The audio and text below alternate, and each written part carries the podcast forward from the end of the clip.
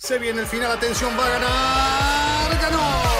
Es un podio muy especial, nos hace vibrar a todos y lo mejor son los aficionados coreando su nombre. Ha sido una gran jugada estratégica del equipo, pero sin la habilidad del piloto para gestionar neumáticos no les habría dado la victoria. Y allí ingresa Checo Pérez al corralito luego de un gran premio de Mónaco apasionante.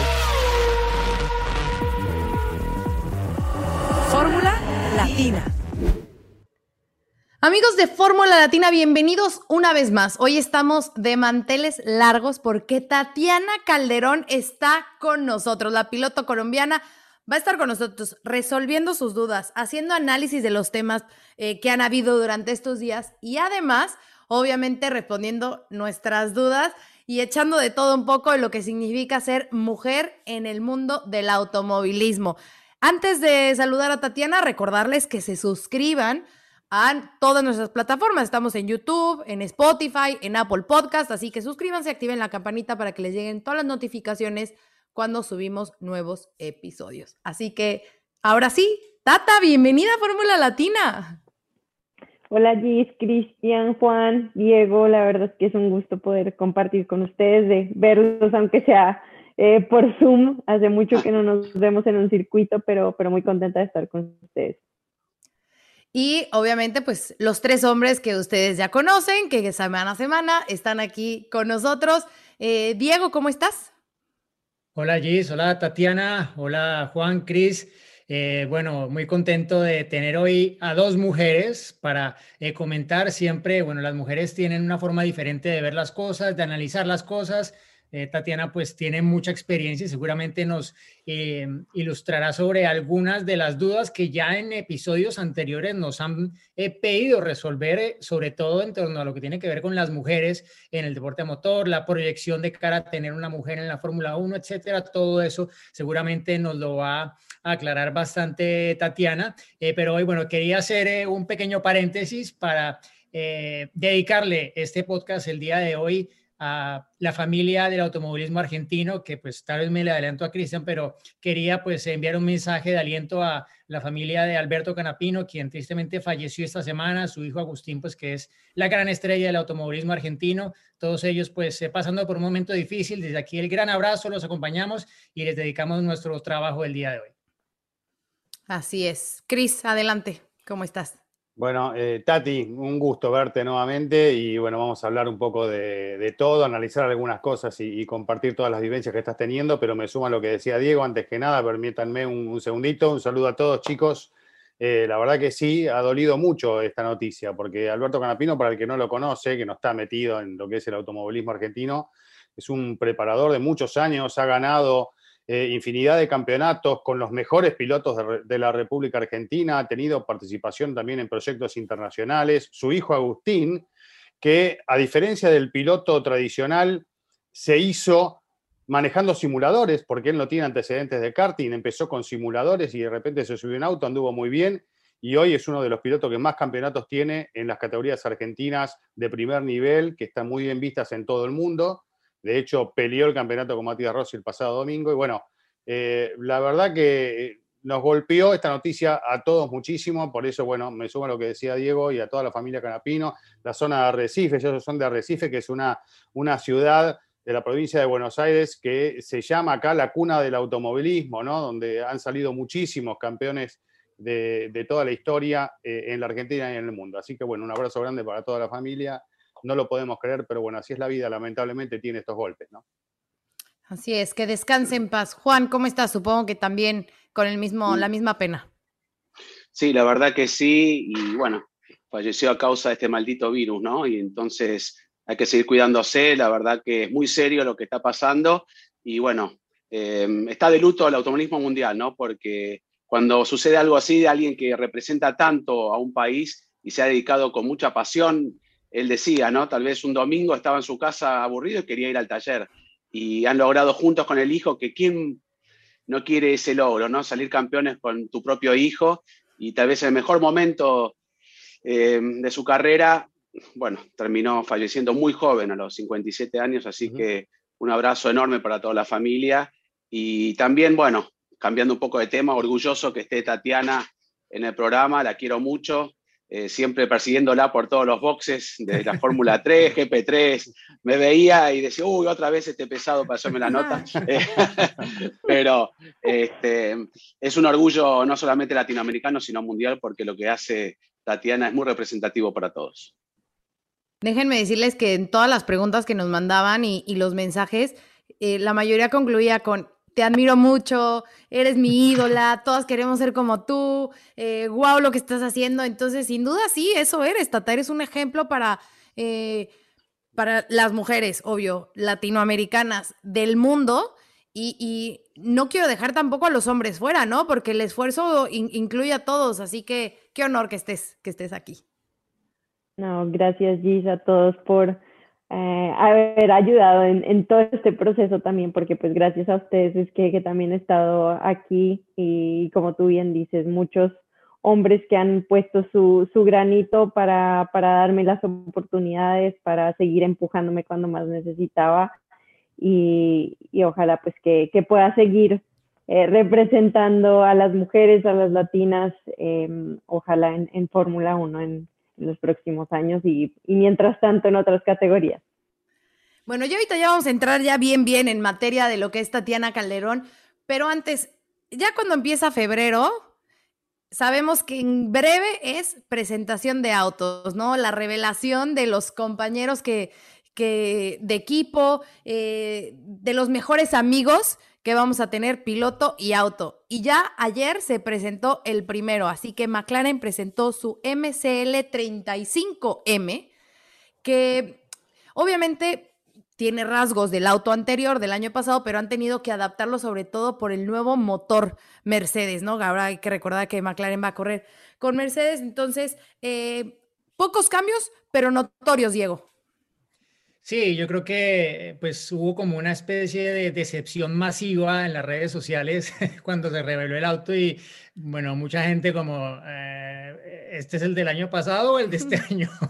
y bueno, era lógico, ¿no? Porque eh, recordemos que el reglamento le da a los equipos unos tokens, unos créditos para poder desarrollar el auto y McLaren básicamente los ha tenido que gastar en adaptar el motor Mercedes. Es un cambio muy grande, ningún otro equipo tiene un cambio tan básico como, como lo es este, y esto pues los ha forzado a gastar todo en optimizar esa transición, ese cambio y no modificar otros aspectos del auto que tal vez otros equipos sí podrán gastar más en eh, eso y probablemente los veremos más diferentes, ¿no? Pero como lo planteaba la revista Autosport, eh, es probablemente de los eh, modelos 2021 de la Fórmula 1 el más diferente a su antecesor aunque a primera vista no lo parezca, dentro, y ya lo escuchamos en Silverstone, la voz del auto, el sonido, no tiene nada que ver, o sea, tú lo oyes salir del box y ya sabes, este no es el mismo del año pasado por cómo se escucha con el motor Mercedes.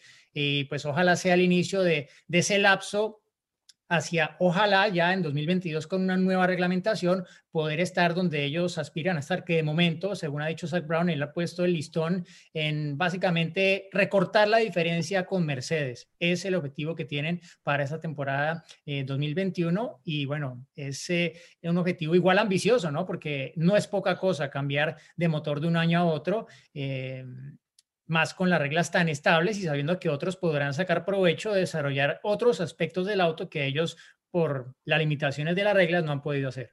Tata, ¿te gustó el McLaren? Tengo que, admitir, como dice Diego, ¿no? dicen, bueno, esperaba algo con Daniel un poco más, eh, no sé, otro tipo de, diseño tal vez.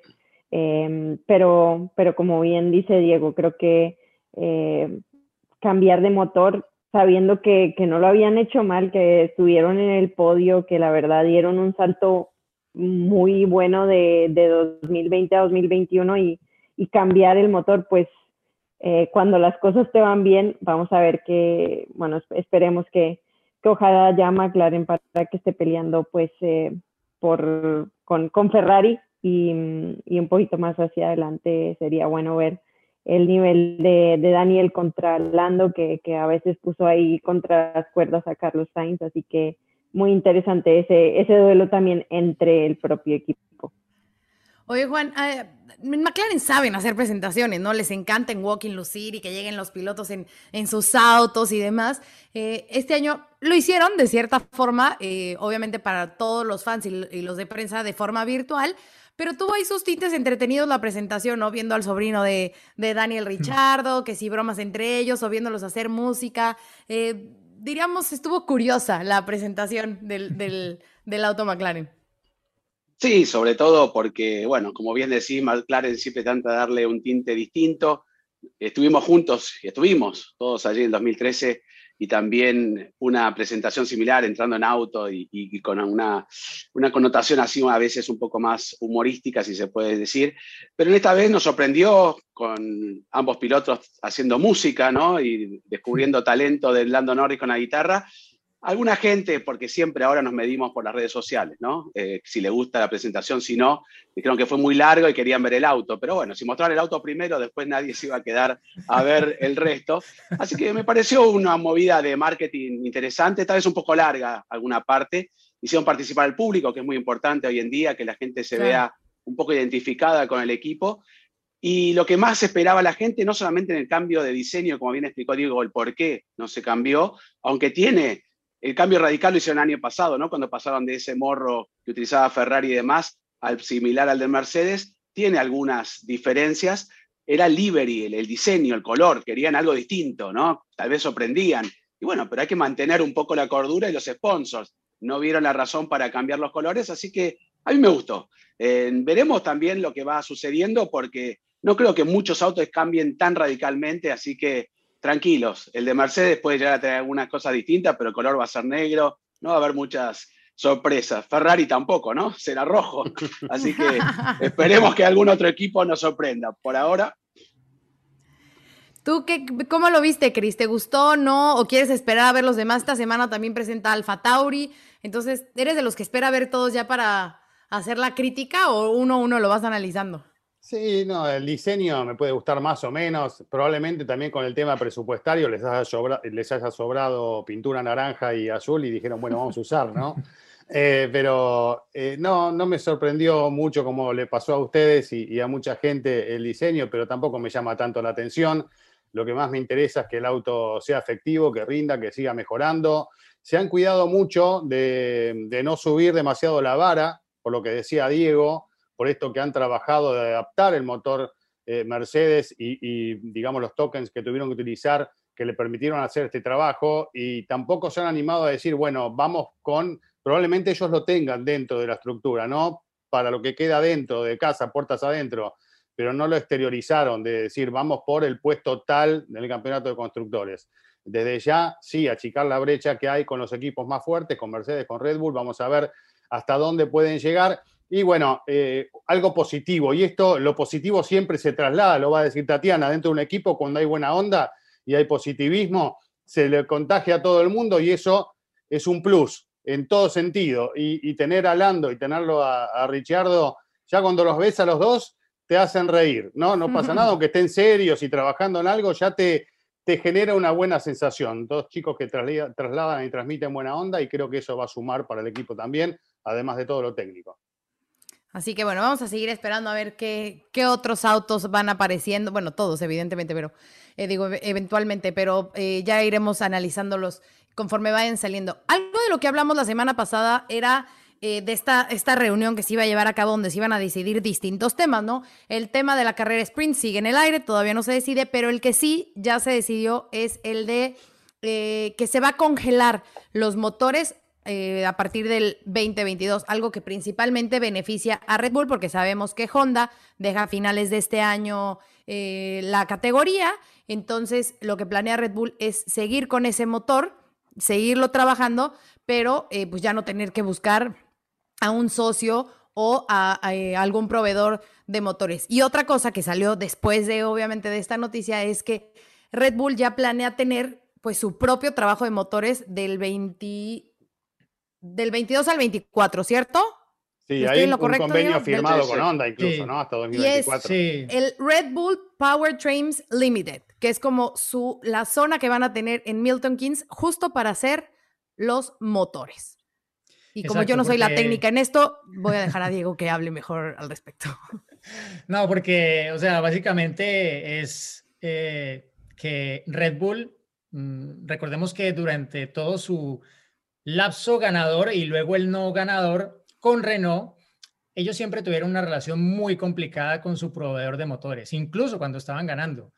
Eh, se sabía que el motor Renault no era el más potente de la parrilla, aunque en ciertos momentos les permitió tener ciertas cosas como los cuando estábamos en la era de los difusores soplados y el efecto Coanda y todo esto, Renault fue instrumental en que consiguiera Red Bull tener el mejor conjunto y que esto lo aprovechara Sebastián Vettel para conseguir eh, algunos de sus títulos del mundo. Entonces, ahora básicamente lo que han dicho es, bueno, ya tomaron el camino de estar los dos equipos Red Bull con Honda y ese motor solo lo tienen ellos. Honda le dijo, nosotros no vamos más después del 2021, sorry, pero la política de arriba, de los señores en Tokio, dicen, esto no va más porque eh, a futuro vamos a ir a lo eléctrico, borrar la huella de carbón, etcétera. Entonces la Fórmula 1 no va más para nosotros. ¿Qué hicieron? Pues hombre, lo más valiente y el tipo de cosas que solo hace Red Bull en todo su historial en la Fórmula 1 y en general yo diría que en todo lo que hace pues, ¿qué hacemos? Montemos un pues departamento de motores e incluso podemos pensar en que en el futuro fabriquen su propio motor. 2025, ahí voy a hacer esa corrección, que dije que del 2022 al 24 es que se congelan y el 25 es cuando empiezan ellos a trabajar su propio motor. Ya. Exacto, tres años, o, tal vez, tres años o, tal vez esperen, Tal vez esperen conseguir también, no, porque también uno de los planes es ver si también para el 2025 consiguen algún motorista que le interese entrar este, con ellos solamente. hay que ver. es que depende, depende porque, porque la, la, otra cosa que comunicó la Fórmula 1 es un poco cuáles son las bases de lo que buscan del motor que se va a introducir en la Fórmula 1 para el final de este ciclo reglamentario. Y hablan básicamente de un motor que sea, primero, más eh, económico, o sea, más económico no de combustible, sino que cueste menos desarrollarlo, fabricarlo, etcétera que sea más simple, que no sea tan complicado. Eventualmente se habla de la, eliminación finalmente, que eso lleva sonando años y no ha pasado y solamente pasará cuando acabemos este ciclo reglamentario la eliminación del MGUH, pero lo que se busca obviamente pues es también tener motores que vayan un poco más en sintonía con lo que son las tendencias de la industria. Esto va a tener probablemente más que ver con los combustibles que se van a empezar a utilizar a partir del año 2022,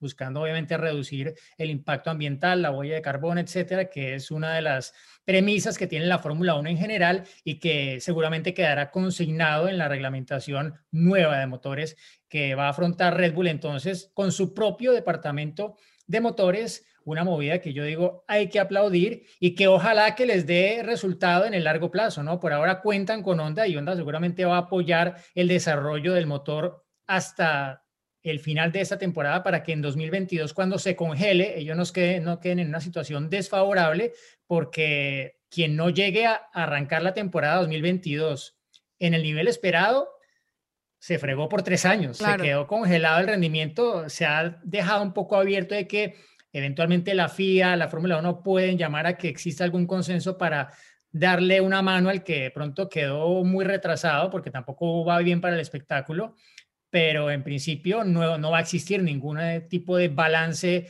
de rendimiento como lo existe en otras categorías, en el WEC, en, este tipo de carreras de resistencia sobre todo. Así que interesante y bueno, aplaudir a Red Bull porque se la juegan, se la juegan con todo.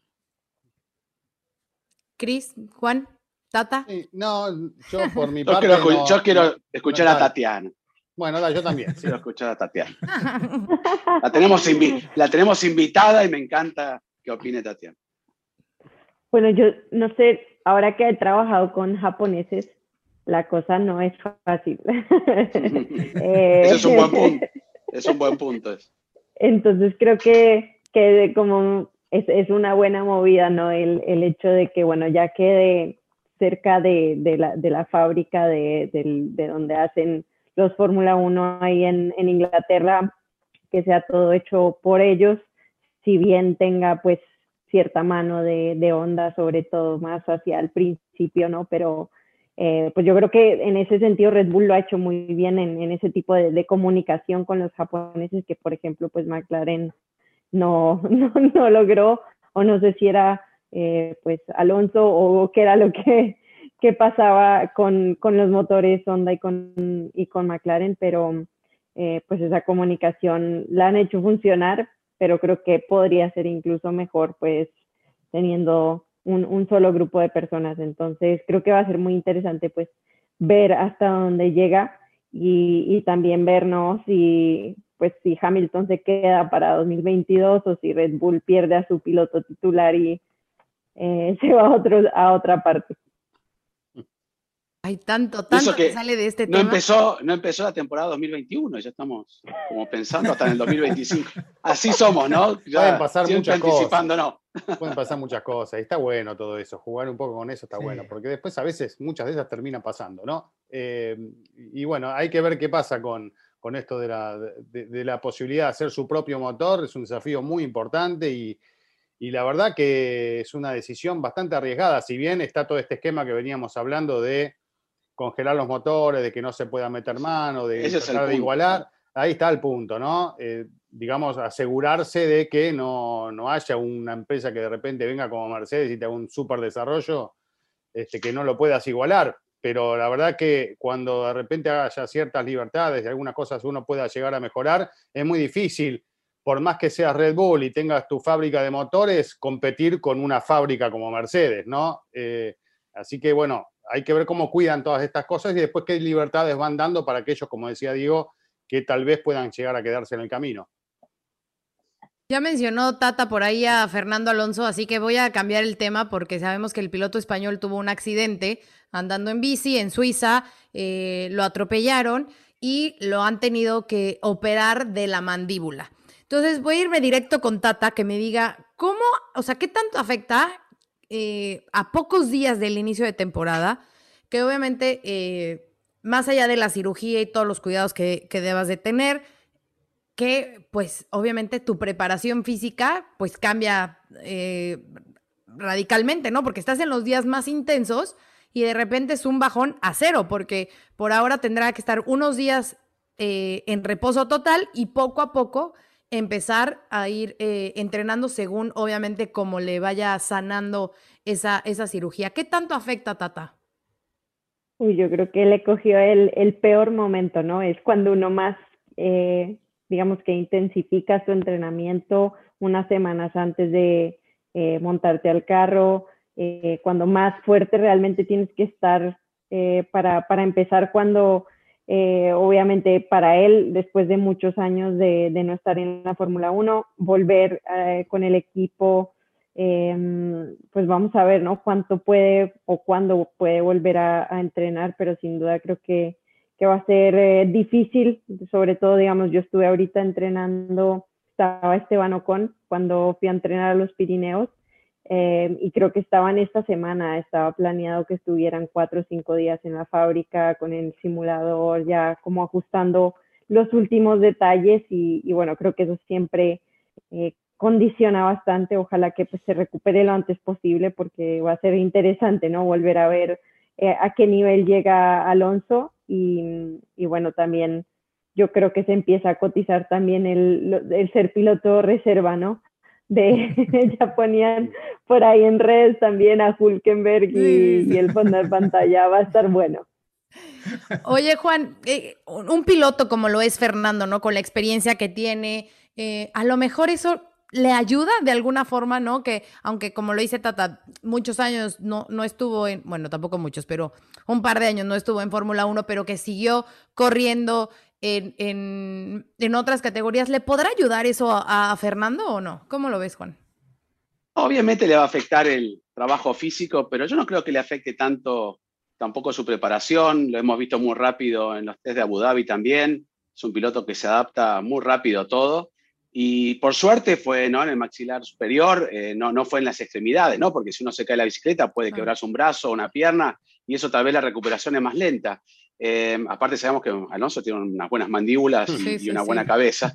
Entonces, este, yo creo que tal vez lo haga más fuerte inclusive. Yo, yo siempre me acuerdo cuando fue el accidente, ¿se acuerda? Estábamos ahí en Australia, que mm. fue increíble. Y luego de ese accidente fue al corralito. Algo que hasta el día de hoy no entiendo cómo la Federación Internacional lo, lo dejó.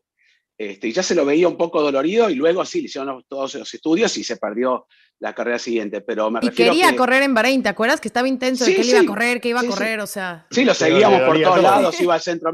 Está bien, pero me refiero, es un piloto que como foco tenía este, volver a subirse al auto. Así que, obviamente, tal vez, como bien dijo Tatiana, en este momento de intensidad física que necesita la preparación, le afecte un poco, pero mentalmente Fernando tal vez esto lo haga inclusive más fuerte. Hay que ver, porque yo estuve hablando, les digo, ayer con un médico de este tema, eh, y seguramente hay algunos médicos que nos están mirando y nos pueden llegar a dar su punto de vista. Hay que ver exactamente cuál es la lesión en el maxilar superior de Fernando y cuál es el tamaño, porque depende un poco de eso, el periodo de recuperación. Lo que él me hablaba de un periodo, el médico este con el que hablé, más o menos de dos meses para estar bien y, y poder hacer una actividad de este tipo. Pero depende cuál es la lesión, si es mínima, como imaginamos, que se están dando las cosas y la evolución de Alonso no debe ser algo tan serio como para frenarlo durante tanto tiempo. Es claro que Mm. al pararse físicamente te venís abajo y como decía Cisel, con experiencia más o menos te podés rebuscar en algunas cosas, a pesar- de que, bueno, te puede llegar a doler el cuello, Tati, o, o algún otro problema podés llegar a tener físico, pero con experiencia, al hacerlo más relajado, al tener tantos años ahí arriba, bueno, lo puedes manejar de otra manera. Pero lo físico pasa por otro lado y si es una fractura, este, también hay que tenerla en cuenta, ¿no?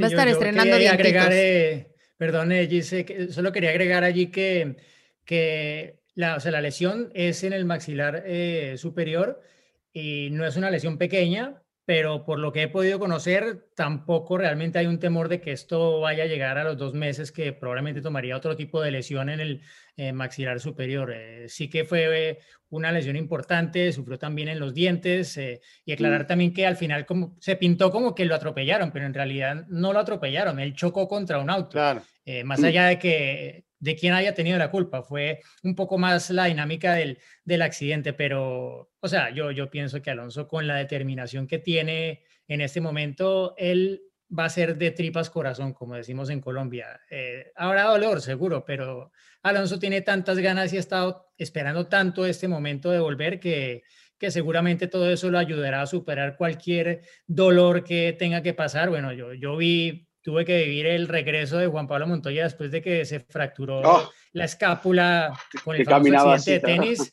No, o sea, yo- se ponía una espuma aquí para que el cinturón no lo apretara excesivamente y no le doliera tanto por- por- porque le dolía toda la carrera. Lo tenían que infiltrar, corría en Mónaco con un dolor brutal toda la carrera. O sea, pero cuando los pilotos, igual que los motociclistas, ¿no? Lo que pasa es que no es tan extremo como en las motos que van, se operan y vuelven a la pista. Aquí es un poco diferente, pero eh, están hechos, digámoslo, eh, del mismo, de la misma fibra. Entonces, eh, yo creo que Alonso esto no, esto no lo va a parar.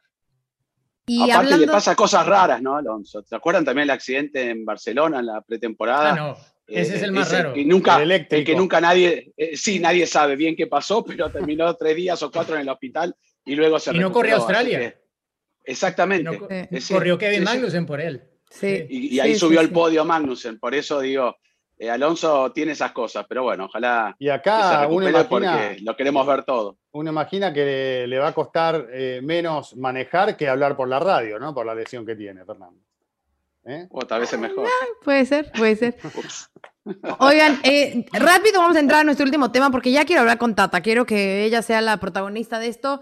Y eh, justo el, sí, eh, arigato gozaimasu, el protagonista justo de, de la era eh, turbo híbrida Mercedes, que por ahí dicen que tienen problemas eh, con, su, con su motor, con su unidad de potencia. ¿Será cierto? No quiere nada más como asustar al rival. El año pasado me parece que también te- decían que tenían problemas, ¿no? Pero el anterior, el los 19, ¿se tuvieron. acuerdan? Estuvieron en los Y No, en tuvieron. 2020 los tuvieron, el- y- los y- tuvieron en la pretemporada. Juana, recuerda. Se eh, le tronó sí, varias veces. Cambiar dos motores y el Williams Sí. tuvo varios problemas, eh, estuvo guardado Bueno, en el garaje ar- varias veces con problemas de motor. y Checo. Y, y en Austria también tuvieron, ¿te acordás? El problema de las vibraciones con la caja y un poco la unidad de potencia. Pero bueno, También, sí. después terminan ganando, ¿no? Como siempre, y le meten un poco de dramatismo, tal vez. O abren el paraguas. Lo Esperemos que no dejamos en drama y que lo van a arreglar. Drama. Venga, ok. Entonces vamos sí. a arrancarnos ya con Tata. A ver, Cris, arráncate con Tatiana. Venga. Bueno, no sé si arrancamos con una clase de japonés o, directamente nos contás un poquito cómo va a ser tu año, porque después hay varios temas que me gustaría que vayamos hablando y además hay muchos que te va a preguntar la gente, eh, que son algunos de los que teníamos pensado hablar con vos, pero también se lo dejamos un poco a aquellos que nos acompañan aquí en Fórmula Latina. Pero contanos un poco, ponernos en el marco de situación 2021 de Tatiana Calderón se aceptan las clases de japonés. Creo que ustedes han estado más en Japón que yo, em, o más veces, porque, bueno, me, ha tocado... Sí, porque la cuarentena ya, con esos, yo creo que ya nos cubriste todos los días que hemos estado nosotros. Sí, puede ser tal vez de más veces. yo eh, tres veces nomás he estado, pero mucho tiempo. No, la verdad es que em, estoy muy contenta con, con, el programa de este año, hacer el WEC, donde voy a estar pues compitiendo contra, contra Juan Pablo Montoya, contra Helio Castro Neves. Creo que hay, hay unas alineaciones de, del WEC eh, muy interesantes y puedes estar en la misma, en la misma categoría em, que ex Fórmula 1 también eh, es muy especial. Eh, con el equipo Richard Me Racing Team y luego la Super Fórmula que ojalá pueda hacerla todo el, todo el año porque el año pasado pues me, me perdí dos carreras, pero el carro es increíble, o sea, eso es un, eso es un Fórmula 1, eh, solo que en, en, pistas más pequeñitas en, en Japón, en, eh, en, Suzuka, es impresionante, la verdad es que me sorprendió que hace mucho no, no me sorprendía un, un auto aunque manejé ahí en México el Fórmula 1, eh, pues fueron solo un, par de vueltas en, la nueva generación, pero este carro es, impresionante. Entonces, con ganas de, empezar este 2021 y que ojalá pues los, las restricciones lo permitan. Y mencionaste, cuando hablamos de Honda, vivir en Japón. Y nosotros hemos estado millones de veces, a mí me ha tocado inclusive vivir con Fontana allí en, en Japón un mes, este, qué difícil que es, ¿no? Es fantástico cómo funciona todo, pero adaptarse a, ese estilo de vida, ¿no? A las tradiciones, a cómo son, no es fácil y por eso no muchos este, japoneses, cuando van a Europa, tienen éxito, ¿no? Le cuesta mucho y hemos visto muchísimos casos, tal vez ahora Sunoda, que está un poco más acostumbrado al estilo europeo, este, se adapte mucho más rápido. Pero a la inversa, en tu caso, ¿Qué fue lo que más te costó para adaptarte a estar ahí mucho tiempo, inclusive por el COVID? No, no podías ir y venir, porque en una época todos, muchos pilotos viajaban, competían ahí en la Fórmula Nippon y se volvían, o algunos vivían ahí, pero ¿qué te costó más que nada adaptarse a esa vida en Japón? Es increíble, yo no me imaginaba, pero esto es otro mundo, ¿no? En el tema de, de, las comunicaciones. Solamente el hecho de ir al supermercado y tener que usar el Google Translator para saber si estoy comprando yogur o queso o, algo fermentado.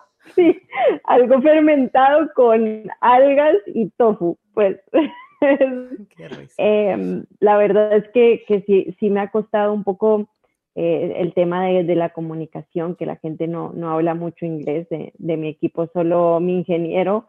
Y por el radio ya hemos tenido un par de eh, de cosas que, yo nunca había oído en mi vida, como Open the Course y en la mitad del pit stop también diciéndome unas cosas que, bueno, no, no entendí muy bien. Eh, pero sí, lo, o sea, desde, desde el supermercado hasta el quitarse los zapatos en, en todas partes, em, como la comida, eh, cuando estás allá dos meses, eh, ya no quiero más arroz, pero, pero no, pero hay otras cosas muy bonitas. El té, eh, hay cosas muy, muy bonitas también de la cultura y creo que para mí ha sido eh, pues bonito también poder conocer el país eh, más allá de, de, los circuitos. Yo aprendí el Google Translator por, por culpa de Diego, que por fin entendí los menús. Un día me dice, usa Google, y yo no sabía que existía. Y de hecho, y te lo cuento rápido, por el supermercado, en año 99 o 98, compré lo que era una, como una pasta de dientes. Cuando lo fui a probar era un asco y lo guardé. Y hace poco usé el Google Translator y era algo para limpiar, un, eh, como para sacar brillo a unos metales. Venía, venía igual, era igual, el mismo frasquito que una pasta de dientes. pero me causó gracia porque utilicé el Google Translator para saber, quería saber finalmente qué era lo que había comprado. Este, así que no, sí, es terrible. Es como estar en Marte, sin desmerecer a los japoneses, que son fantásticos. Me encanta la cultura japonesa, eh, pero por supuesto que es ah. muy duro estar mucho tiempo allí. Me ha costado más una de esas China que Japón, pero me encanta mucho la cultura de acuerdo, japonesa. De acuerdo. Eh, a mí también, yo, yo, me quedo con los japoneses eh, mil veces más que, que los chinos. el respeto de ah. los japoneses eh, por, por, el otro es algo que, que, todo el mundo, todas las culturas deberían aprender y, y tener, ¿no? O sea, las, las, famosas mascarillas, los tapabocas, como lo llamen. Mm. el hecho de que no se saludan de mano es justo por higiene, ¿no? Eso ah, ya creo que lo aprendimos en esta pandemia. Exacto. Bueno, Tatiana creo que me contaba el otro día que que tú vas por la calle y no hay dónde tirar la basura, porque es que la gente no la tira en la calle, la guarda y cuando llega a su casa la tira en su casa. Y aparte de eso la clasifica como debe ser para reciclar y esto aquí, esto aquí, esto, es todo súper organizado. Entonces, realmente sí es, es como estar en otro planeta. Bueno, yo lo veo a veces como estar en lo que debería ser la cultura más avanzada de, todo el mundo. Pero, pero bueno, yo, yo, quería preguntarle un poco a Tatiana por, por la superfórmula y pues eh, eh, a veces aquí en, Latino, bueno, en Latinoamérica y en el resto del mundo en general por las horas, sobre todo, también es difícil seguir la superfórmula y, y como saber realmente de, qué se trata esta categoría, quiénes son los fuertes, eh, cómo son los equipos, porque bueno, en la actualidad la mayoría de pilotos son japoneses, entonces alguno que otro se conoce, pero no muchos. Está Kobayashi, está Nakajima, pero ¿Qué nos puedes contar tú de pronto de, bueno, Sasha Fenestrada, sí, em, que tuvo muy mala suerte durante la eh, temporada anterior allí, ¿no? no tanto en los GT, pero en Super Fórmula sí. Pero ¿qué nos puedes contar un poco de, de, ese progreso que, que, hiciste durante el año? Porque fue como ir a todas pistas nuevas, con un equipo nuevo, eh, un auto nuevo, o sea, todo era nuevo. Eh, las expectativas, digamos, lo que estaban bastante controladas, pero tuviste la oportunidad, por ejemplo, de volver a final de año a la pista en la que primero probaste el auto, que fue en Fuji, y probablemente allí tuviste la primera oportunidad de como de medir tu progreso durante la primera temporada en Super Fórmula. Y yo creo que eh, no me había dado cuenta de lo que había firmado, sino hasta que llegué allá y di la primera vuelta en esa bestia. Eh, pero es equipo nuevo, nunca había estado en Japón.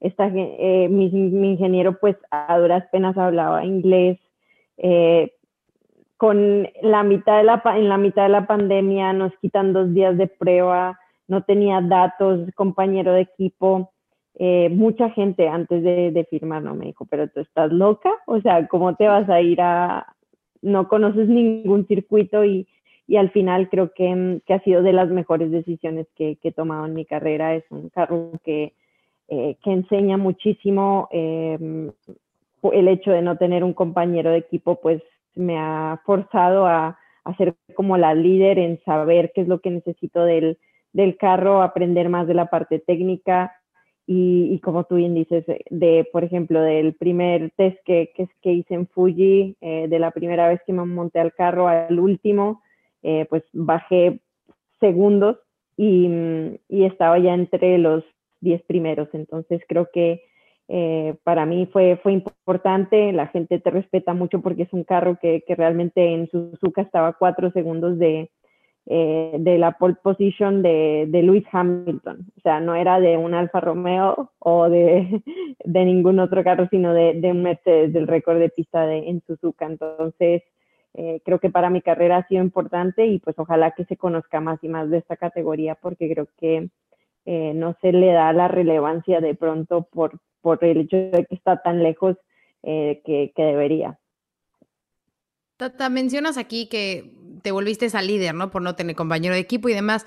Pero en el otro lado, en WEC, sí tienes compañeras de equipo. Es, es un trabajo justamente más integral, ¿no? Y que obviamente, pues con más experiencia, con, con ingenieros que sí eh, hablan el idioma y que te puedes entender más.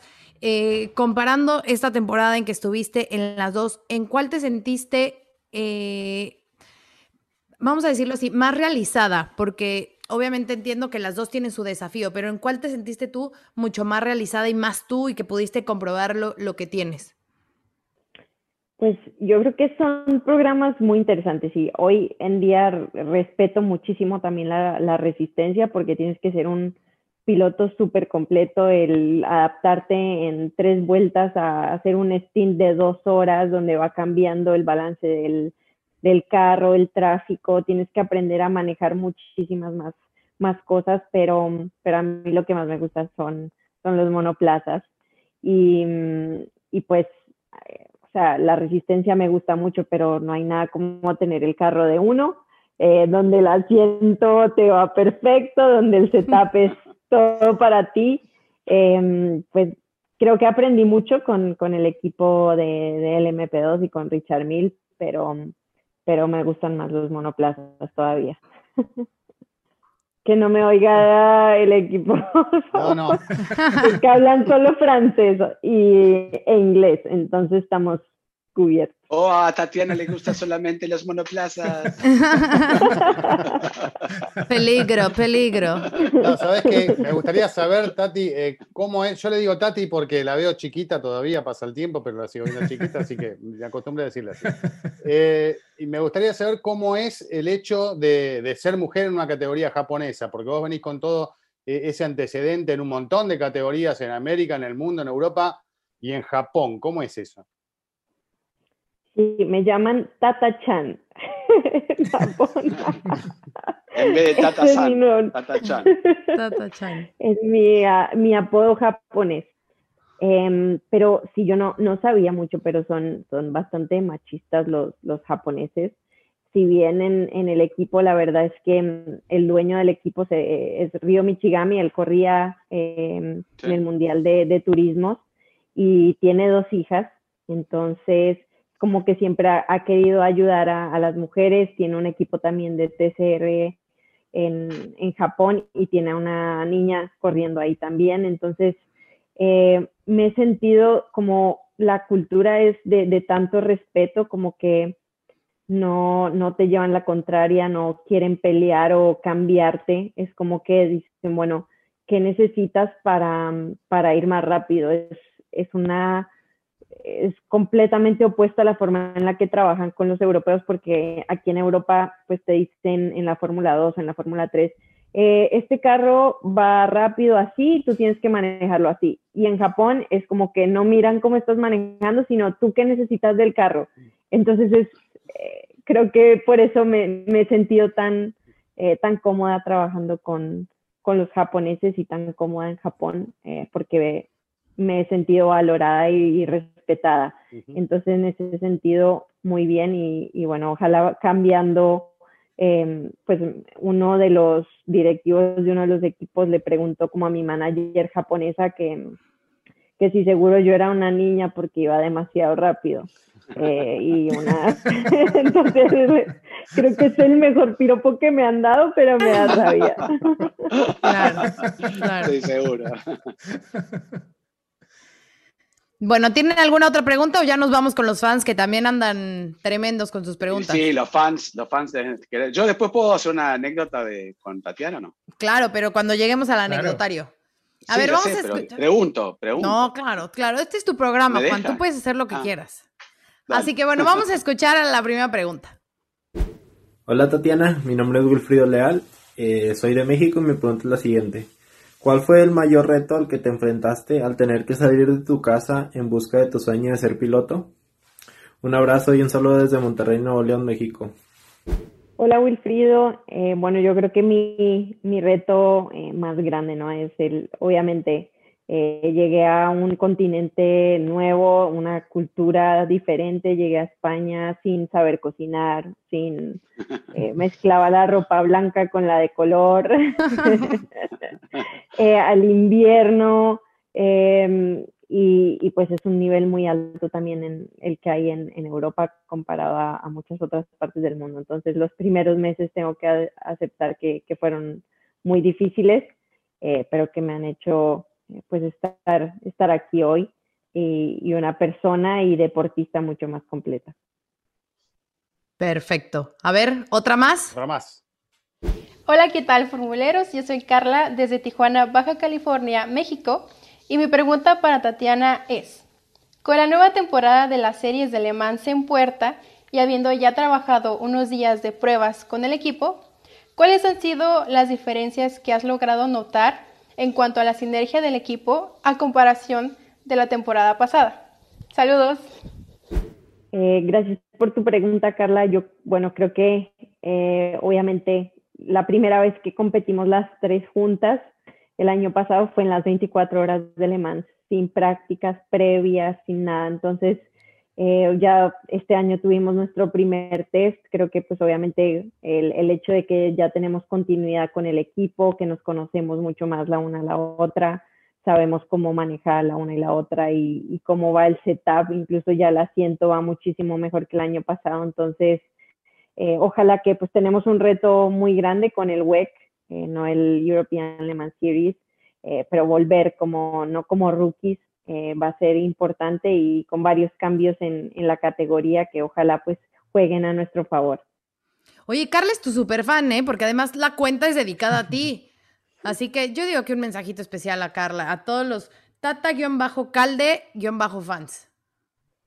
Sí, pone por publicaciones todos los días, se habla con, con otras fans, eh, por una que tengo en Irlanda también que se llama Becky, que eh, se hacen ahí para, para mandarme regalos, es, son súper especiales. Entonces, un saludo muy especial y muchas gracias por ese apoyo y esa energía que, que me llevó a todas partes. Eso. A ver, ¿me escuchamos otra? Vamos. Hola amigos de Fórmula Latina, soy Camilo y les hablo desde la tierra de Diego y de Tatiana, desde Bogotá, Colombia. Mi pregunta para Tatiana es, ¿qué opinas de la W Series y de cómo se está desarrollando? Y si en algún momento se planteó la posibilidad de correr en esta categoría. Te deseo muchos éxitos en la Europea Le Mans Series y en la Super Fórmula. Uf. Me encanta. Yo, yo, sé, yo sé lo que opina.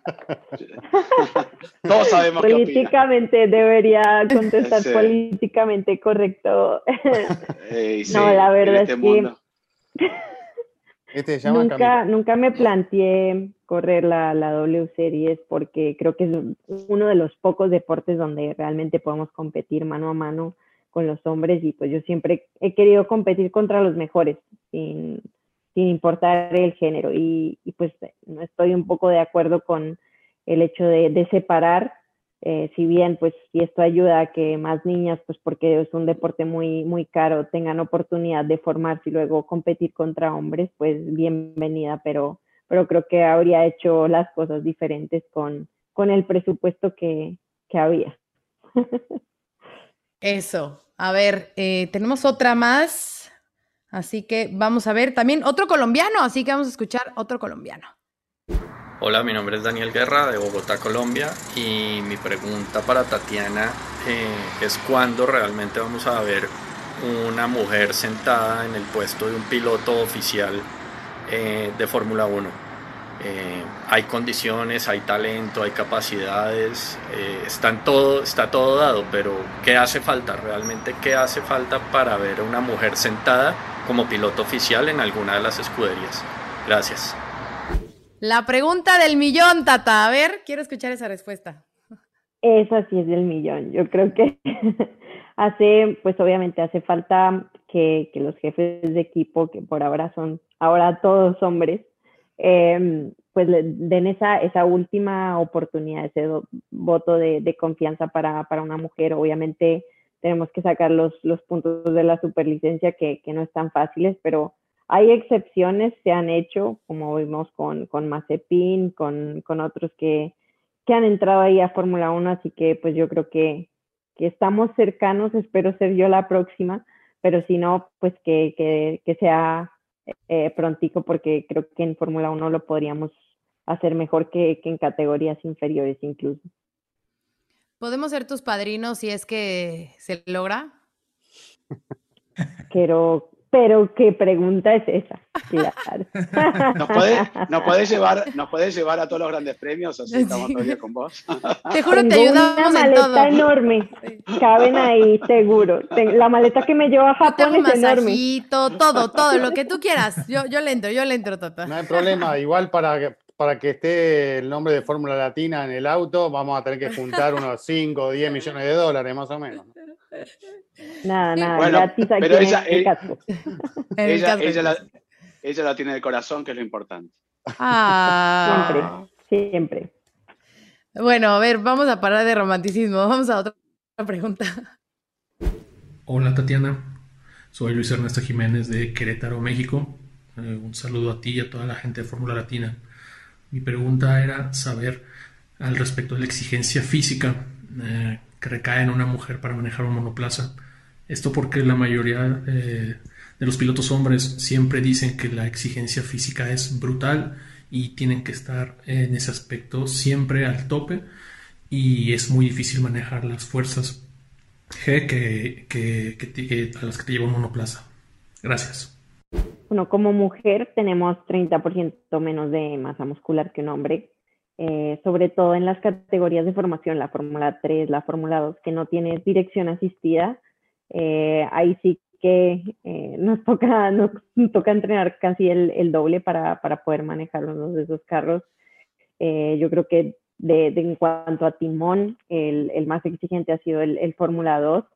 Eh, pero luego el Super Fórmula, el Fórmula 1, pues te exige eh, el cuello, ¿no? Que es, es difícil de trabajar, eh, tienes que soportar casi 35, 40 kilos con, con el cuello. Me ha crecido bastante en los últimos años, sobre todo, bueno, con Fórmula 1. Nueve y con- centímetros, con Super diez. Fórmula. Sí, como Por nueve, ahí. ya estoy. A veces eh, decían el número de que le había crecido Alonso, entonces yo, bueno, me medí a ver cuánto me faltaba. Pero es, es, es- muy exigente, mucho más de lo que, lo que parece y, y también la parte pues cardiovascular, eh, el estar expuesto a tantas fuerzas G. eh, si bien las mujeres, hay estudios que dicen que, que se adaptan mejor a las fuerzas G que, que los hombres, por eso digo que deberíamos estar más en Fórmula 1 que en Fórmula 2. Pero bueno, esperemos que, que me oiga Liberty Media y, y Frederick Basser, eh, porque creo Teléfono, que teléfono. se puede. Oye, Tata, entonces podemos concluir que una mujer con una buena preparación física se puede subir al auto y aguantar lo mismo que aguanta un hombre y poder conducir igual que lo hace un hombre. O sea, no es una limitante en la cuestión física eh, en, este, en este deporte como a lo mejor lo sería en otro, en otro deporte. En absoluto, yo estoy, bueno, convencida y lo, lo he visto yo misma, ¿no? Tienes que saber bien qué, qué partes entrenar y cómo entrenar, porque además como mujeres, pues somos diferentes, nuestro cuerpo eh, trabaja de forma diferente, tenemos un periodo, tenemos un montón de, de cosas que hay que tener en cuenta y que he aprendido muchísimo estos años, eh, pero a ensayo y error. Pero es, es eso, o sea, se puede sin ningún problema, hay que tener es la, la dedicación y, y las ganas de, de trabajar. Perfecto. A ver, Cris, manda nuestra siguiente pregunta. Próxima pregunta, a ver. Hola, yo soy Camila Nieto de Colombia y mi pregunta para Tatiana es, tú como mujer y como colombiana, ¿cuáles han sido tus mayores retos para poder alcanzar ese trabajo soñado en el que estás y además poder convertirte como en ese modelo de admiración para muchas niñas y muchas jóvenes como nosotras que pues te admiramos demasiado por lo que haces? Gracias, Camila. No, yo creo que, eh, bueno, como, como mujeres, ¿no? Es, es difícil en un, en un deporte donde predominan los hombres, pero, pero creo que eh, cuando uno quiere las cosas, cuando encuentra su pasión y, gracias a Dios yo encontré la mía muy, muy temprano, pues las cosas se, se hacen más fáciles cuando tienes eh, retos y tienes esa hambre de, de llegar y vencer esos límites que a veces eh, parece que están ahí, pero, pero realmente no están. Entonces, eh, yo creo que cuando, cuando uno quiere algo y trabaja duro para, para conseguirlo, pues eh, hay que tener paciencia porque no todo es en, en línea recta. Eh, hay varias curvas por el camino, pero, pero creo que cuando pues lo que nos proponemos lo podemos, lo podemos cumplir. Así que pues gracias por ese apoyo y pues invitar también a más niñas, a más mujeres, no solo en el automovilismo y en todos los ámbitos que tiene, eh, sino en todo lo que hacemos del día a día, pues nada, nada es imposible. Tatiana, algo para agregar nada más. Mencionabas a la Fórmula 1, ¿no? Y ahora con el cambio que hubo el año pasado, We Race as One, ¿no? Con, tratando de, de ser un poquito más inclusiva la Fórmula 1, eso puede ser un buen paso también para empezar. Eh, está cambiando la mentalidad, ¿no? Sobre todo en el deporte tan machista como es el automovilismo y eso me parece que, es positivo. Sí, creo que ha sido clave, ¿no? El hecho de, de que la gente sepa eh, que se está peleando por, por esa igualdad, que la Fórmula 1 está dedicando horas de, de trabajo, de recursos para, para, incluir más a la mujer, a todo el tipo de, eh, pues de, de, razas, de, de todo, que, que, esté abierto el deporte para todo el mundo. Y, y, desde la FIA Women in Motorsport Commission también, mm. por ejemplo, este año, eh, con el trabajo que han hecho, va a haber la primera eh, niña que, que, va a estar en la Ferrari Driver Academy. Eh, están tratando de hacer lo mismo para, para ingenieras. Eh, entonces creo que, que, viene un movimiento muy grande y que pues es un, es un buen momento también para, para estar ahí a, a las puertas y, y, si hace falta voluntarios eh, a levantar la mano. ¿Cómo les cuesta la decisión, no? Porque es una movida de marketing recontra importante, ¿no? Y vos imaginate claro. lo que significaría en el mundo y la repercusión que tendría el ingreso de una mujer a un equipo de Fórmula 1. Creo que generaría un ruido y una repercusión impresionante para, para, el equipo, para las marcas que apoyan, para un montón de cosas, ¿no? Eso es lo que he tratado de explicarle. A... Sí, pero no me llamaste a mí, que voy ahí como representante. Tatiana, yo estuve en Cayalami, en Cayalami 1992, creo, era muy pequeño, estaba en un cochecito de bebé, pero me acuerdo estar ahí en el pit lane y, y, me llamó mucho la atención que estaba Giovanna Matti eh, y el box había más cámaras que en el box de Ferrari, o en ese momento no me acuerdo quién serían obviamente los pilotos que corrían en esa época, pero es, todo el mundo estaba prestando atención a, a, lo que iba a hacer Giovanna Matti, que finalmente creo que no pudo clasificar, en esa época se clasificaba para poder este, correr como siempre, ¿no? Pero había un descarte. Y bueno, cuando Susie Wolf se subió también, ¿se acuerdan, no? Sí, era era claro algo impresionante allí en los boxes, así que sería algo fantástico, ¿no? Tienen que decidir nada más. Ahí decirle a Diego que mueva un poquito los, los hilos. Vamos, pero, pero, pero, ¿te acuerdas, Juana, quién subió a Giovanna Amati? No, ahí no. Bernie no Eccleston. Ah, Bernie Bernie Era el equipo, Exacto. era el equipo Claro, era o el equipo de Brabham. Sí, sí, sí, es cierto. Bernie dijo. Pero tenía, Venga. tenía sponsors, me acuerdo, todo relacionado también con la mujer, que eso es un mercado gigante, ¿no? Este, Sí. Y ahí estuvo la viveza de Bernie, ¿no? La siguiente pregunta justo va muy relacionada con el tema del machismo, así que vamos a escucharla. Hola Fórmula Latina, hola Tatiana, mi nombre es Joe Mancera de Bogotá, Colombia, y mi pregunta es, ¿cómo te has sentido con respecto al machismo en el mundo motor? Mm, ¿Te has sentido apoyada por los equipos, compañeras y compañeros? Eh, eres genial en lo que haces y te admiro un montón. Gracias. Bueno, yo creo que eh, machismo, pues hay en, en, en, todas partes todavía, desafortunadamente, pero, pero hacia mejor, que es, que es lo, lo positivo, ¿no? Eh, yo creo que lo, lo peorcito tal vez, eh, en, en Fórmula 2 no tuve una, eh, con mi ingeniero no hubo mucha, mucha química, entonces eh, incluso me llamaba Darling por la radio, eh, Oh. me decía que por eh, de, de, ser mujer, o sea, si estaba dos segundos y medio, eso ya era la mejor mujer, porque no había ninguna otra. Entonces, tuvimos varias discusiones ahí, eh, pero, pero bueno, creo que eso lo hace a uno más fuerte. Perfecto. Eh, gracias, darling. Ah, ¿verdad? No, es cierto. Oye.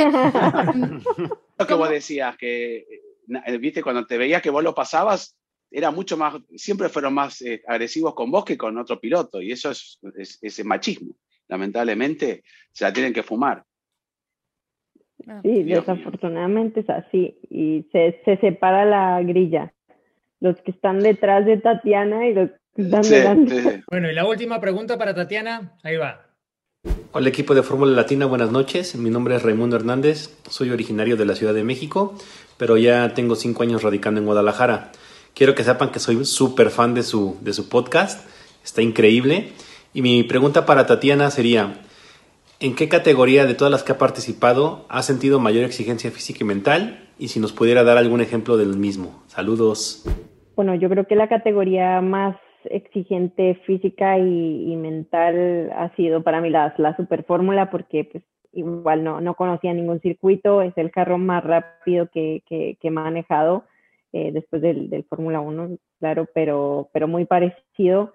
Eh, estuve, por ejemplo, en el verano japonés a 30 grados con una humedad impresionante, o sea, me acuerdo hablar con, con Sasha Fenestras, decir, eh, oye, a ti también te costó como la última vuelta, ya no sabía si, si podía acabar la carrera y, y creo que fue muy exigente y, de lo más, eh, lo más duro que, que, he hecho en mi carrera, eh, ahí compartiendo con las 24 horas de Le Mans que, que no dormimos mucho, ¿no, Diego? no, muy poco. Bueno, yo, yo, yo, yo dormí menos, eh, pero yo no hice ningún esfuerzo físico como el tuyo. Perfecto, pues muchas gracias a todos los que mandaron sus preguntas. Sabemos que eh, muchos más nos mandan y que siempre quieren que los metamos, pero poco a poco tengan paciencia. Seguro que en algún momento les va a tocar. Eh, ¿Están listos para el anecdotario? Por supuesto, como siempre. A ver, obvio, Tata, este programa es 100% tuyo, así que que nos compartas una anécdota. Seguro que tienes un millón. Que nos compartas algo que has vivido, algo que nadie sepa Epa. Sí, tengo varias, varias. Pero bueno, eh, una, em, en Bahrein eh, estaba en la MRF y mm, eh, siempre íbamos, o sea, no teníamos como un carro de alquiler para ir al hotel y luego al circuito, nos íbamos en un bus todos en la mañana. Yo, bueno, corrí, saqué mi maleta con mi hermana y llego al circuito menos mal todavía faltaban como cuatro horas para o tres horas para que empezara la práctica y me di cuenta que no se me quedó una bota. Eh, y bueno, el problema de ser mujer es que eres una talla 37 y los niños son una 42, una 41. Entonces estaba precisamente Juan Pablo Montoya, em, iba a probar el Porsche con, eh, a los, al día siguiente y entonces eh, le digo, no, pues se me quedó una bota y dice, bueno, pues si quieres yo, yo te llevo y yo, ah, voy a tener a Montoya de chofer en un Porsche llevándome al hotel. Eh, y pues eh, fue, fue me, me, llevó hasta el hotel, me, me esperó, me manejó de regreso y, y, logré llegar con la bota, pero pues para mí fue, fue especial. Oye, Juan Pablo te ha dado consejos de así? ¿Te, te, te, te dice cosas? Sí, la verdad es que mm, siempre se ha portado súper bien con, conmigo. En, antes de Le Mans fui a preguntarle, pues, oye, ¿tú dónde frenas? ¿Qué mapa de motor usas? de todo. Fue carta, o sea, súper abierto. Eh, de vez en cuando ahí preguntamos y pues ojalá que, que algún día tenga la oportunidad de, de compartir y de, de, correr en el mismo carro que él. Eh, creo que sería otro sueño para mí estamos trabajando para que ojalá en el futuro pues se pueda dar. Like. ¿Tenés, algún Vecino, ¿Tenés algún vecino molesto que va a tu casa a usarte su simulador o no? Dura horas ahí metido. Y el pobre a veces son horas y entonces yo digo, bueno, ahora yo me quiero dar una vuelta y quiero bajársela para que esté otras tres horas ahí dando. Em, ¿Empieza con D su nombre? DF, creo. Ah, D Diego Fernando. M ¿no? Sí, sí, sí. Creo que sabemos ya quién es. Cuando quieran, venimos a hacer competencia aquí. Los invito a todos. Gis, tenemos que mm, sacar la cara. Tata, te puedo dejar en muy mala posición. Un par Una vez le bajé. Esa parte. En Racing Point le bajé el tiempo a Diego y él trató de bajármelo. Este, pero bueno. Había, había, que, poner eh, la vuelta, el número, y le dije a los de Aston Martin, perdón, Aston Martin, digo, Racing Point, si podía poner un tiempo exorbitante, buenísimo, mejor que nadie, y lo puse, y Diego miraba, ah, no puede ser, y estaba tratando, después le conté, no, Diego, hice Hoy 60 segundos más lento. Pero quiero decir algo rápido de Tatiana, me acuerdo en Cancún, y ya que mencionamos el automovilismo argentino, estaba el campeón reciente, el, flamante campeón de Super TC 2000, eh, Matías Rossi, eh, Guerrieri, bueno, estaba Antonio Pérez, Abraham Calderón, un montón de pilotos, inclusive hasta Eliseo Salazar, que estaba en otra liga. Em, carrera de karting, y todo el mundo, bueno, probando y demás y demás. Y una niñita con un gran mecánico tenía, Germán Mejía, estaba preparándole. Esa fue la clave del éxito. Este, la clave del éxito le pasó, como decimos nosotros, el trapo a todos. Y todos estaban, ¿cómo? Tatiana ganó ahí y ahí ya se veía cómo, cómo llevaba el karting, lo aguerrida que era. Eh, obviamente tiene una gran carrera, pero esto fue una carrera que todos la toman en serio, porque aparte nadie quiere perder, aunque sea una competencia que no tenga algo tan representativo, pero era un desafío, un challenge, ¿no? No me acuerdo cómo se llamaba en ese momento, Driver's Challenge o algo así, y Tatiana ganó ahí y todo el mundo venía y me decía, ¿y cómo Tatiana? ¿Y esto? ¿Y qué, cómo estaba el karting? Y esto y todo, pero como pensando, no sé, algo hicieron. Y no, a base de talento le ganó a todos, este, así que fue una gran carrera que me divertí mucho y, bien merecido. Lástima el mecánico que te, te puso medio las ruedas, medio mal, pero bueno. A pesar de eso. A pesar de eso. Oye, Tata, yo sé que tú eres súper, súper respetuosa y que cuando entraste en el tema no, no te fuiste más hondo, pero ahorita que ya Juan lo mencionó, o sea, algún piloto te ha reclamado, se ha enojado obviamente de más porque tú hayas sido más rápida que él. Un montón. Siempre, siempre empiezan con excusas. Ese es el problema. Entonces, no, es que yo creo que mm, eh, mi motor, eh, o sea, me pasaba en los karts cada rato, ¿no? Es que el motor de Tatiana, el motor de Tatiana, y mi papá entonces decía, pues, ¿saben qué? ¿Por qué no hacemos, lo rifamos? y, así se acaba el, que el motor de Tatiana. Y pues me ha tocado hasta esto, ganar con el motor de otro. Entonces es siempre esas, esas excusas porque no, no les gusta que, que estés por delante. Claro, dilo, no les gusta que les gane una mujer. Ahora, ahora, vos preguntaste algo, Giselle, preguntaste algo que tal vez dijiste y no sé si preguntarle. yo puedo preguntar algo que no sé si puedo preguntar. A ver. Perdón, Tatiana, no me quiero meter en algo si personal. no, hacemos ti. ¿Algún piloto alguna vez te dijo, hola Tatiana, vamos a comer a la noche o algo? ¿Ha intentado conquistar? Exacto, o por lo menos ser así, este, extralimitarse, ¿no? No, no conteste. Sí, no sí, sí. sí. Ah, que sí, que conteste. un par. un par. Y yo, bueno, tengo que aceptar. A veces uno dice, bueno, pues este fue rápido, aquí hay que preguntarle ¿Qué, qué, setup tenía, pues, ¿en qué cambio está haciendo esa curva para saber la relación de caja. Me parece muy buena esa estrategia, muy bien. Ah. Yo, quería hacerle una, pregunta a, Tatiana. Eh, bueno, los hombres y las mujeres son diferentes, punto, en todo. Y Marte y Venus. Son diferentes, eh, ver, ven las cosas diferentes, de, bueno, en fin. Se puede decir que los hombres y las mujeres manejan diferente, o sea, la telemetría probablemente dice, mira, lo óptimo es hacer esto y esto. No importa quién montes, pero se podría decir, por la experiencia, por lo que tú has visto de otras pilotos, eh, incluidas, por ejemplo, tus compañeras de equipo, que hay diferencias en el approach, digámoslo, frente al volante, en la técnica, etcétera, entre hombres y mujeres?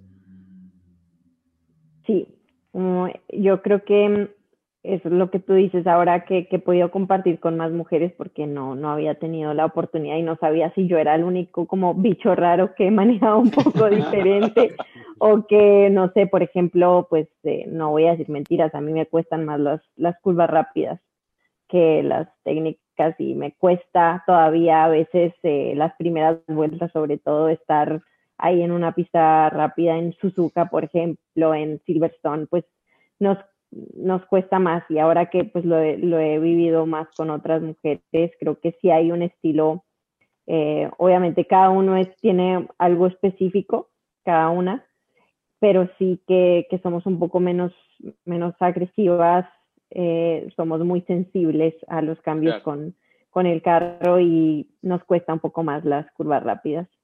Eh, es un común denominador. Pero lo que tú bien dices, no quiere decir porque en las curvas lentas lo podemos hacer bastante bien o mejor. entonces el que el que peca y reza empata. Podrían llegar a tener hasta más sensibilidad, no sé, me, imagino, ¿no? Como un feeling este, más, más fino en, algunos casos, que eso está bueno. Sí, no, no nos gusta que, se nos mueva el carro, em, por ejemplo, en la entrada, cuando tienes un poco de, que se te va de, cola, es algo que no, no nos gusta nada y yo no sé, a las tres no nos gusta, entonces, o cuatro, que he tenido la oportunidad de, manejar con, con, ellas y entonces es como que, bueno, la tendencia va hacia ahí y, hay otros que sí van de lado los, los niños y, y van rápido así. Yo quería agregar que antes, antes, de que sigan, con Tatiana tuve una de las entrevistas más agradables, que tengo un recuerdo muy lindo, ¿te acordás? En, un barco por el río Danubio, en Budapest, haciendo la entrevista, así que algo que no volví a repetir y lo tengo ahí en un cuadrito en el costado, un recuerdo muy agradable. Así que bueno, lo quería contar. Muy bien. Todavía tengo las fotos ahí en el teléfono. Ay, mándanoslas para que las compartamos, Tata. Ese, es, un buen recuerdo. Pero bueno, chicos, eh, creo que nos excedimos de tiempo pero como siempre, al tener a Tata, bueno, pues por supuesto que vale la pena. Este programa podría ser de dos horas y seguiríamos contando mil anécdotas, porque si con alguien tenemos anécdotas, creo que es, es contigo, Tata. Eh, gracias, gracias por habernos acompañado. Ojalá que vuelvas pronto y que tengas una gran, gran temporada. Bueno, dos temporadas, porque vas a estar ahí eh, dividiendo esfuerzos, así que todo lo mejor para este 2021. No, gracias a ustedes por la invitación, poder verlos por lo menos eh, de esta forma. Espero que, pues podamos volver a vernos en persona muy pronto y que sigan con este super programa que siempre estoy ahí muy pendiente. Muchas gracias. Gracias. Eh. Chicos, nos vemos la próxima semana. Chao, chao. Chao. mucho. Gracias. Igual, bye. Se viene el final, atención, va a ganar, ganó. Aficionados coreando su nombre. Ha sido una gran jugada estratégica del equipo, pero sin la habilidad del piloto para gestionar neumáticos no les habría dado la victoria. Y allí ingresa Checo Pérez al corralito luego de un gran premio de Mónaco apasionante. Fórmula Latina. Hello, it is Ryan, and we could all use an extra bright spot in our day, couldn't we? Just to make up for things like sitting in traffic, doing the dishes, counting your steps, you know, all the mundane stuff. That is why I'm such a big fan of Chumba Casino. Chumba Casino has all your favorite social casino style games that you can play for free anytime, anywhere with daily bonuses. That should brighten your day a little. Actually, a lot. So sign up now at chumbacasino.com. That's ChumbaCasino.com. No purchase necessary. VGW. Void were prohibited by law. See terms and conditions. 18 plus.